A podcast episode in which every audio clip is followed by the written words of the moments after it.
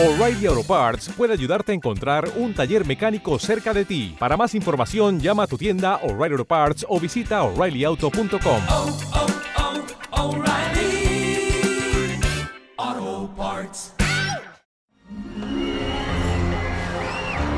Arcadia Media. Elige tu lugar en este carrusel.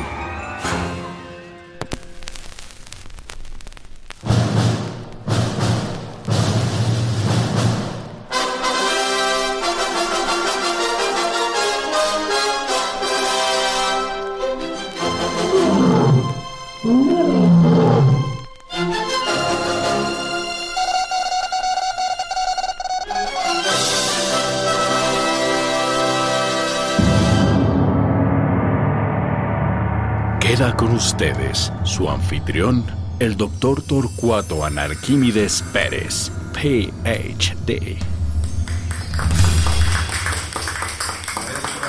Buenas noches, sedientos adictos de la sabiduría torcuatiana. Es un placer recibirlos nuevamente de manera perpetua en mi humilde morada. Espero que el síndrome de abstinencia que sufrieron al disfrutarme en los últimos 15 días no les haya causado estragos. A mí ya me estaba dando Pero yo creo que sí estamos bien, maestro. Gracias.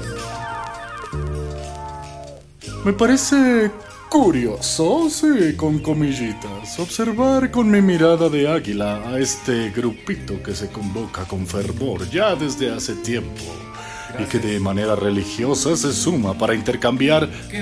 No, intercambiar no, porque ustedes no me aportan nada. Más bien se reúnen ante mi presencia para que ustedes aprendan, con H, de mí.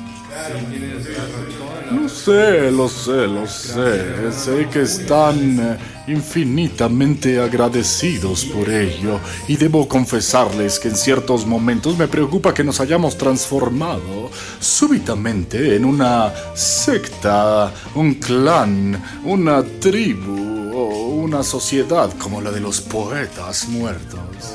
O un club de Toby. Pero he de ser sincero con ustedes. Debo informarles que he sido agregado a otro grupo. Sí. Oh, sí. Aunque sí he de ser sincero, lo llamo más uh, un experimento social. calma, calma. Todos se los contaré. Resulta que esto de la pandemia ha sido una gran oportunidad de estudio para mi persona. Y en esta ocasión he sido agregado a un grupo de esos que llaman de WhatsApp. Bajo el rimbombante e insípido nombre de exalumnos de mi institución. Marginal. A reserva de que alguno de ellos se encuentre en esta sala escuchándome, aunque no reconozco a ninguno, he de decir que ha sido una completa, rica y nutrida experiencia, ya que ese chat, aquí entre nos, ha sido servido como un matraz de Ellen Meyer, que me ha servido para analizar el enfoque cognitivo, conductual del comportamiento social. Curioso, ¿no? Además de la variedad rica de profesionales de aquellos que una vez fueron niños y tuvieron la gracia de convivir conmigo durante los estudios básicos y elementales, se encuentra una gran diversidad de caracteres y de formas de ser.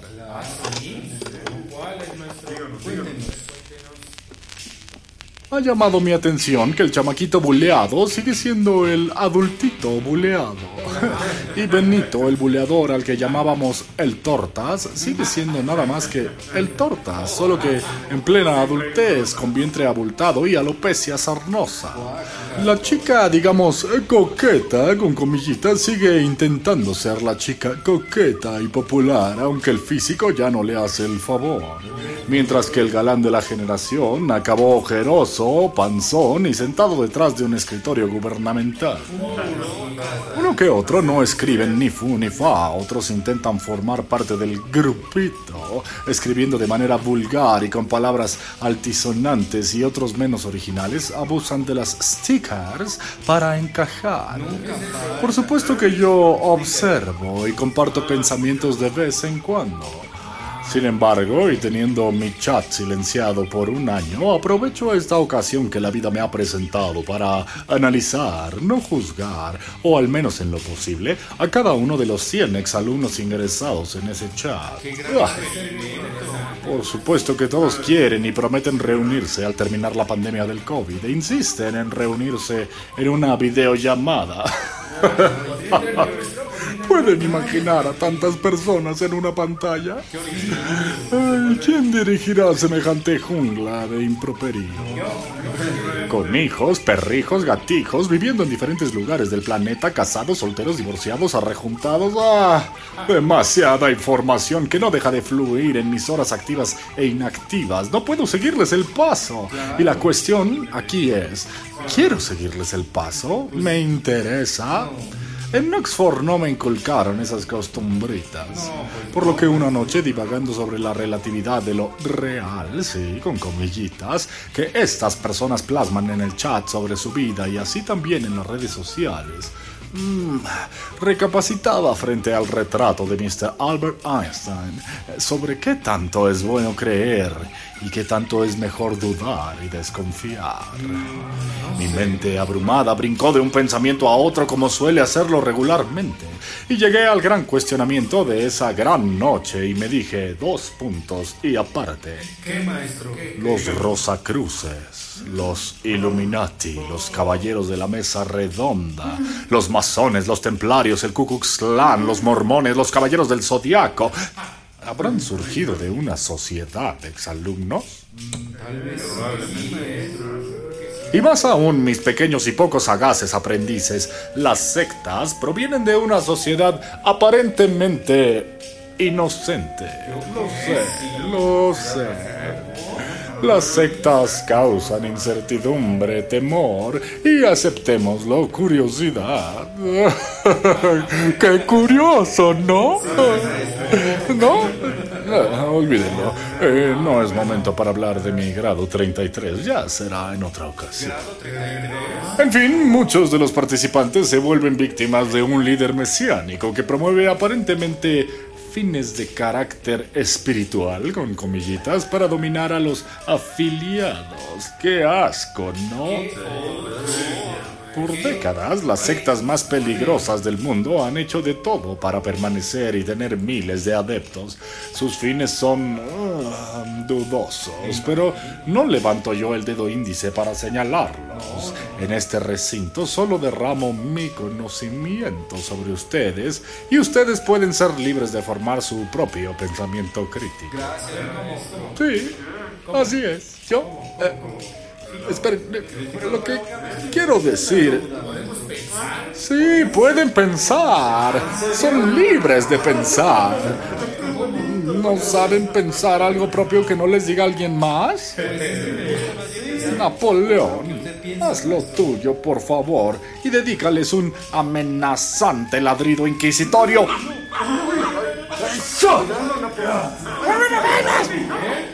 Hans, mi té verde con antioxidantes, por favor. Esta pandemia me ha desgastado un poco, eh, sobre todo mi elegante figura. Con su permiso, señor. Gracias, Hans. Qué fresco. Salud, maestro, salud. Que le aproveche, maestro. Continuemos. Viene a mi mente tal como las aves persiguen eufóricas el atardecer en medio de la selva guyana en América del Sur, que presencié hace exactamente 57 meses el tal James Warren Jones, mejor conocido como el reverendo Jim Jones, que logró que 900 personas cometieran suicidio en masa cuando la policía descubrió sus perversas intenciones. Resulta que Warren era el creador de una secta conocida como el Templo del Pueblo que se había formado en contra del capitalismo desenfrenado. Intentó crear una fantasía socialista, pero dicen que ese lugar parecía más bien un campo de concentración. La comida era atroz, aquellos que tenían problemas de conducta eran encerrados en cajas de madera y muy estrechas, y los que intentaban escapar eran drogados hasta dejarlos incapacitados de por vida. Recibían golpizas y torturas y al final fueron obligados a suicidarse con una bebida que tenía cianuro, sedantes y tranquilizantes. Jones murió de un disparo en la cabeza, otorgado cortésmente por las autoridades. Y ahí acabó esa desagradable historia. Ay, hablando de desagradable, la Iglesia de la Cienciología tiene su origen en 1953 en Riverside, California en los Estados Unidos. Fue creada por L. Ron Hubbard, quien por cierto también era escritor de libros de ciencia ficción. Imagínense. Algunas celebridades han caído en esas creencias. Ese famosito de Tom Cruise y aquel bailarincillo de los años 70. Sí, sí, John Travolta. Y ya sabemos cómo han acabado sus escándalos en el mundo de la farándula. ¡Qué vergüenza! Se sabe que los miembros de esta llamada secta disfrazada de religión oficial son sometidos a abusos físicos y psicológicos, cortan todo contacto con amigos y familia, aunque aquí entre nos muchas veces eso hace falta, aun cuando uno no está en la secta. Un pequeño chascarrillo. Eh, Lo que es bien conocido es que Grupito, oculto o como le llamen, suele chantajear y amenazar a sus miembros descontentos. La ropa sucia se lava en casa y cada quien con sus trapitos sucios. Hans, por cierto, ¿pusiste a lavar mi capa de Enrique VIII? Aunque usted no lo crea. Eh, Gracias, Hans. Esos recorridos por la floresta suelen ensuciar sus bordes. Continuemos. El que me parece muy interesante de creer, con comillitas, es el movimiento raeliano, el cual, si mal no recuerdo, es una religión ovni. Sí, tal cual lo escucharon. Ellos consideran que unos extraterrestres llamados Elohim crearon la vida en la Tierra gracias a la ingeniería genética, por lo que dicen que no somos la raza más avanzada. Bueno, ustedes obviamente no lo son, y en ello tienen razón. El nombre procede de Rael, el nombre por el que se le conoce a Claude Borilhon, quien solía decir que fue contactado por unos seres extraterrestres para comenzar este movimiento. Sus partidarios defienden la clonación humana y dicen que combinada con una transferencia mental se logra la forma de proveer a los humanos del don de la inmortalidad. Si supieron que hay otros métodos. Pero ese es mi secreto. Vamos, Napoleón, utiliza tu energía cinética para llevarnos a otra parte del mundo en nuestro globo terráqueo.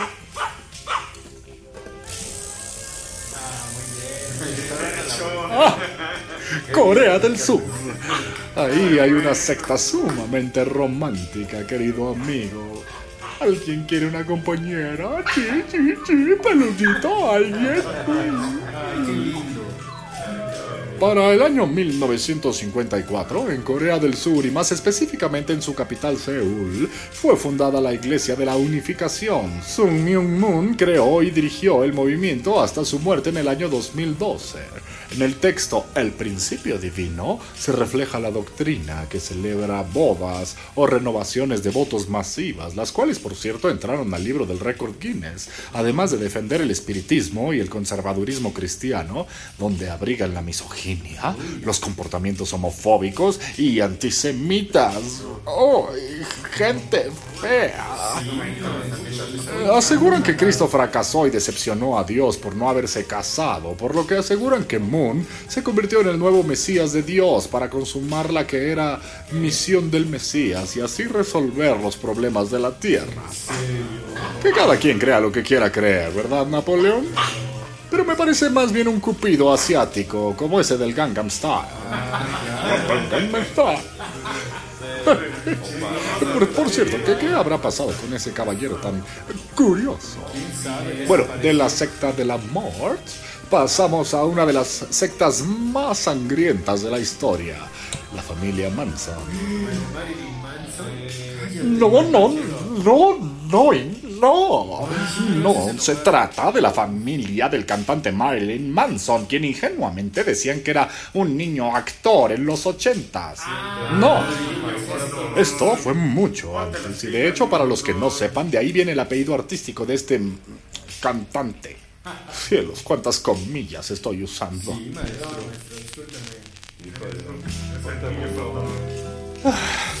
Esta oscura historia cuenta que los jóvenes que seguían con fervor al asesino Charles Manson a finales de 1960 asesinaron a sangre fría a varias personas, mientras que escribían las letras de las canciones de los Beatles en las paredes con sangre de sus víctimas. En su mayoría, la secta se componía de mujeres jóvenes que de algún modo, sin ser obligadas, aceptaban ser sus sirvientes y...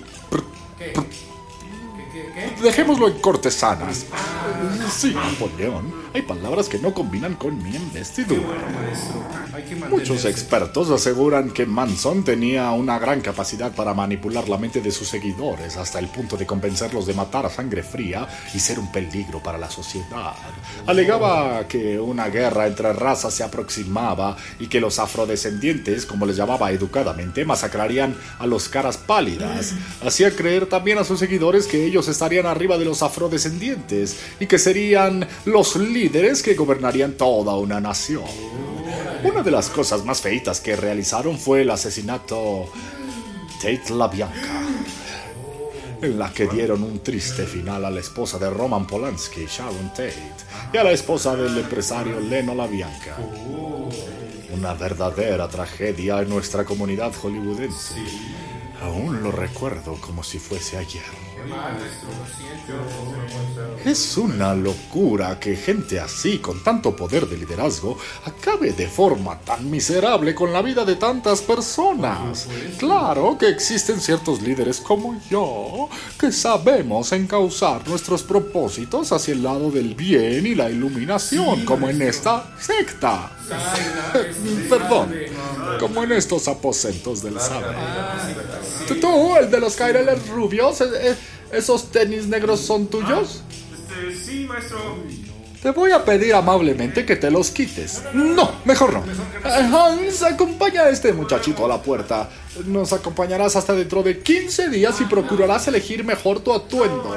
Gracias por tu participación. No se hable más del asunto. Afuera. Adiós. Gracias. Sí, gracias. Cierra bien, Hans. Cierra con llave. Con su permiso, señor. ¿Por qué, maestro? Los recuerdos. ¿Nadie tuvo un déjà vu? No, no. ¿Un recuerdo? ¿Una pizca de algo en sus pequeñas mentecillas? ¿No? Pues me acordé de los chilaquiles de ayer, maestro. Lo sé, Napoleón, es tan agotador tener que explicar todo con pelos y señales en este grupo tan ¿Qué, maestro? autóctono. Ay, gracias. Gracias, maestro. Los ilustro. Heaven's Gate fue una secta que intentaba sobrevivir a la invasión alienígena que creían que llegaría al mundo junto con el cometa Hale-Bopp en 1997. Era liderada por Marshall Applewhite y los miembros de la secta creían que la Tierra sería limpiada y reciclada por los extraterrestres. ¡Qué curioso, ¿no? Lo sé, tremendo pensamiento. Applewhite convenció a sus 39 miembros de suicidarse para que sus almas subieran a una nave espacial que pensaban se encontraba detrás del cometa. Applewhite y su mujer Bonnie Nettles se autodenominaron los elegidos por el libro de la revelación y aseguraron que debían cumplir una importante misión espiritual. Por supuesto que sus seguidores murieron al ingerir cianuro y arsénico mezclado con vodka o asfixiados con bolsas de plástico. Cuando la policía encontró sus cadáveres, notaron que todos estaban en su camita con los torsos y rostros cubiertos con un paño púrpura y un billete de 5 dólares y 75 centavos en sus bolsillos. Todos vestían con camisas negras, pantalones deportivos y un brazalete que decía Las puertas del cielo, equipo visitante. Y lo más escalofriante, tenis negros nuevos. ¿Habrán logrado subir a la nave espacial? ¡Qué curioso! ¿No? Entre tanto fanatismo y entre tanta admiración que sé que sienten ustedes por mí, me detengo. Respiro profundo y me pregunto, ¿en qué momento un fanático pierde la noción de la realidad? Y en esa locura se vuelve un manipulador irresistible para las masas, a tal grado de hacerles terminar con su vida de las formas más espantosas. ¿Quién se No lo comprendo. Respóndanme y respóndanse a ustedes mismos. Que no paran de escuchar estas veladas de manera constante, impulsiva, incesante, que siempre se quedan con ganas de más. Sí, la verdad es enorme. Eh, Lo sé, al César lo que es del César y no hay nadie como Torcuato Anarquímedes Pérez, PhD. Buenas noches. Dile a los muchachos que depositen sus ofrendas al pie de la escalera junto al olmo de la sala y recuérdales de nuevo que las velas aromáticas de Pachuli están estrictamente prohibidas en la mansión. Gracias. Vámonos, Napoleón.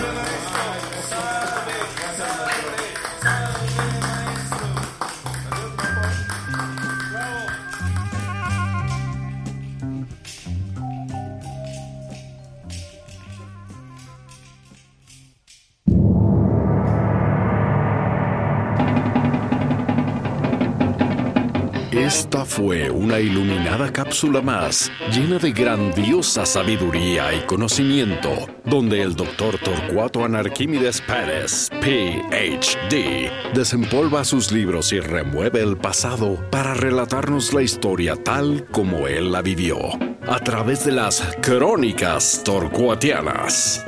El doctor Torcuato desea agradecer de manera superficial a la ínfima colaboración de Juan Carlos Turel y Rubén Moya, pasando de largo y sin darle suficiente importancia a la recopilación de las bitácoras de expediciones torcuatianas por parte de Yolanda Castillo. Solo por compromiso, más no por obligación, da mediana aprobación a lo que dicen hacer Edwin Irigoyen y Luis Eduardo Castillo. Esta es una obra de la vida real. Ningún animal fue aburrido en la producción de este podcast. Derechos reservados a la izquierda. Sufragio efectivo, no reelección. Dino a las drogas. Come frutas y veganos.